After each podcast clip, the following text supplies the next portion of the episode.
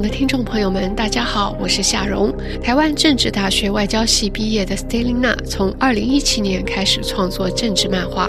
二零二一年曾在正大 Big News 受访时表示说。从来没有想过自己会成为政治漫画家。刚毕业时也很迷茫，因此选择进去公部门，前后待过台美产业办公室、法国商会、经济部、外交部，走了一轮之后，发现自己始终不太适合较为制式的公部门。从小学画的基础，结合外交系与大四那年在巴黎政治高等学院 Sciences Po 交换研习的扎实训练。让他选择同时画笔，以漫画来抒发自己对于全球局势的解读。今年八月，他来到巴黎短居，经由 Cartooning for Peace 组织平台，扩大与国际传媒的合作。Stelina 说。在台湾，为了让自己的作品被更多人看见，他会主动向关键评论网国际版投稿，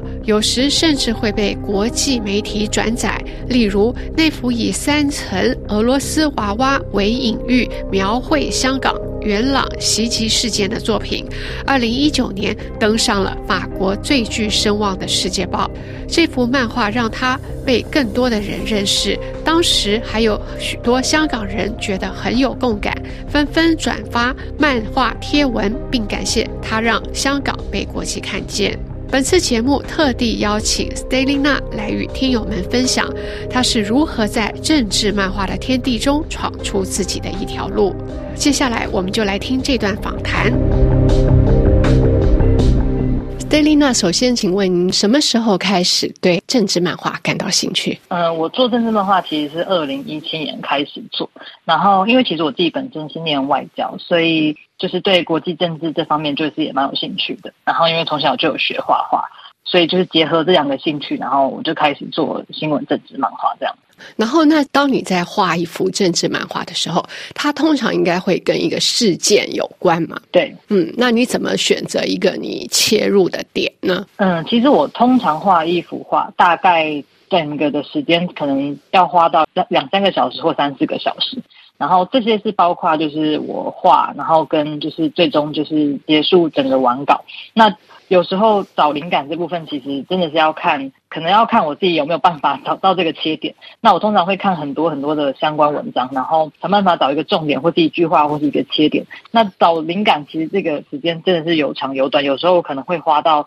就是好几个小时，比比实际画画的时间还长。对，等于就是酝酿的过程很对对对。那你觉得就是政治讽刺漫画啊，它的切点应该就是说比较隐喻性，还是很直接？嗯，其实我觉得这个也是看议题。有时候我会，有时候如果说这个讽刺的对象或者讽刺的这个事件，就是。众所皆知，就是大家都知道这个事件。我只是想要，就是再着重表达的话，其实我会很直接的，就是画一个很直接的，就大家一下就可以看懂的东西。那但有有的时候，有的事件我会用一个隐喻，像是我可能会用一个呃皮诺丘的鼻子。那这个大家其实都知道，说这个是指他在说谎，就是这样子的比喻去去作画。嗯，那我们现在来谈一谈，就是当时你画反送中的那个漫画，后来又被法国的《世界报》所引用。对，那你自己当时怎么会想到用俄罗斯娃娃的呢？因为其实当时我看到那个新闻，我也是蛮震惊的，因为会觉得说，就是其实香港离台湾也蛮近的，然后就会觉得说，发生这样的事件，就是自己看到很震惊，所以有对，就是对这个议题有兴趣，然后所以才想去做。然后那时候是因为就是想到说他有这个一层一层的关系，就是先是有就是白衣人，然后后面有警方在就是支持这些白衣人，然后可能警方的背后就是呃那就是政府的这个势力，所以有这样一层层的关系，然后我再去想说怎么呈现这种一层一层层层堆叠的关系，然后就想到俄罗斯娃娃可以就是打开里面还会有一个小一点的俄罗斯娃娃这样子的比喻方法。那这一幅的话，就是说我们刚刚提到，它是一个比较间接性的啊，然后去谈一个很直接的东西。那但是在政治讽刺漫画里面，我也看到你的作品画，比方说政治人物，而且这个政治人物他并没有做过多的处理，我们一看大概就知道他是谁。对，嗯，你为什么会这样做？因为其实我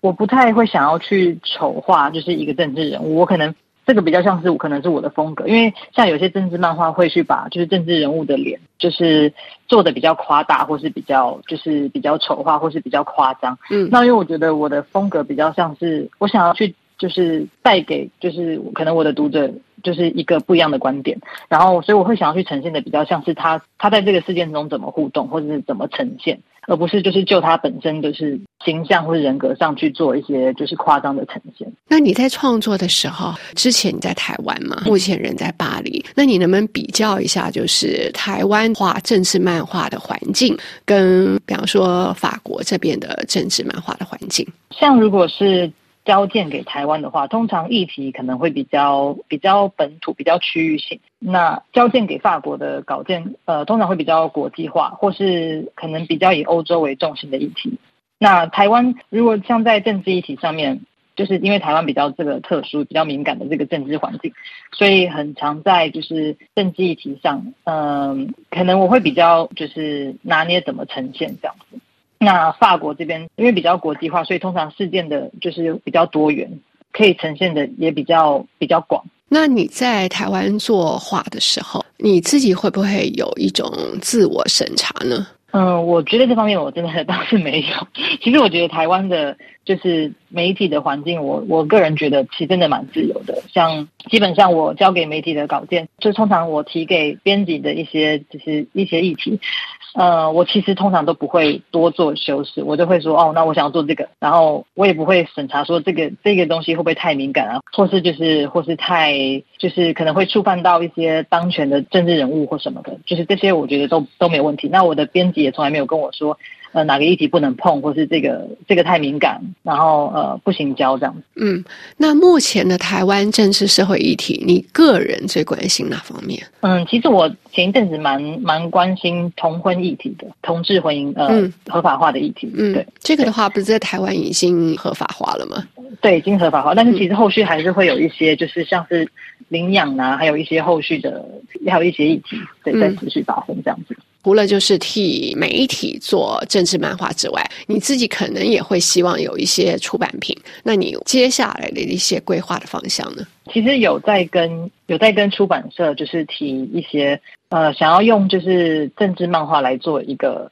一本漫画，然后这个可能可以是就是就是在用一个比较抽象、比较呃荒谬的一个方式，然后来反映国际政治情势。然后当然，因为毕竟我是台湾人，所以我其实蛮希望可以把台湾的这个议题带进，就是在这个国际情势的这个，就是一个很荒谬，就是把各国领袖啊，就是化成小学生，然后可能就是彼此的互动，然后带进台湾的议题这样子，然后来让。来让大家更了解，就是国际形势怎么跟台湾这样子的互动。在政治漫画这个潮流下，法国的话应该就是从十九世纪开始嘛。那那一块就是那时候，当然也就开始所谓的报业，所以就是这样子慢慢慢慢发展起来。那你觉得法国的政治漫画家，你个人欣赏哪些，或是他们对你有什么样的影响呢？可能因为我自己会比较台湾跟法国，那我觉得法国的政治漫画真的发展就是比台湾丰富太多了。那我自己个人很喜欢呃 l i b e r a t i o n 的 Coco，他之前是那个查理周刊的漫画家，那他现在是 l i b e r a t i o n 的，就是 In House 的漫画家。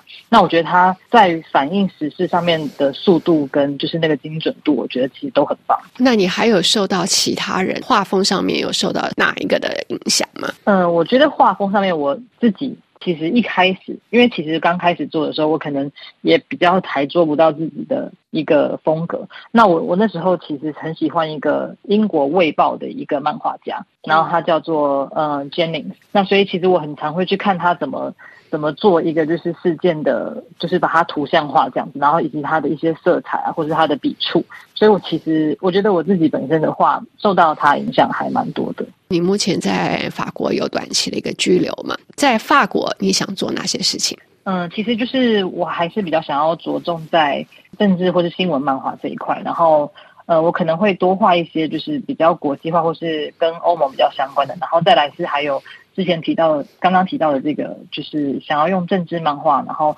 呃把国际领袖都画进去，变成就是一些学生这一本这个漫画出版品，就是会是跟一个法国的出版社来合作这样。最后再问你一个问题：你目前已经有一个比较小本的政治漫画《战时乌克兰》这个创作，对。那这个创作的话，我里头看到在主要处理的议题是假新闻，对。然后是你做政治漫画，然后又在媒体里面工作，你对这个东西的看法是什么？其实《暂时乌克兰》这本里面真的蛮多在处理假新闻，然后其实我自己本身也有跟两个非营利组织合作，然后我们都是在做资讯传播跟假新闻议题方面议题的一些漫画。然后像我觉得假新闻的这个问题在台湾就其实就还蛮严重的，像是。可能因为在台湾社群媒体的使用跟传播上非常的非常的就是蓬勃，然后尤其社群媒体对于假新闻传播这件事又是又是一个助长的势力，所以其实很多都会有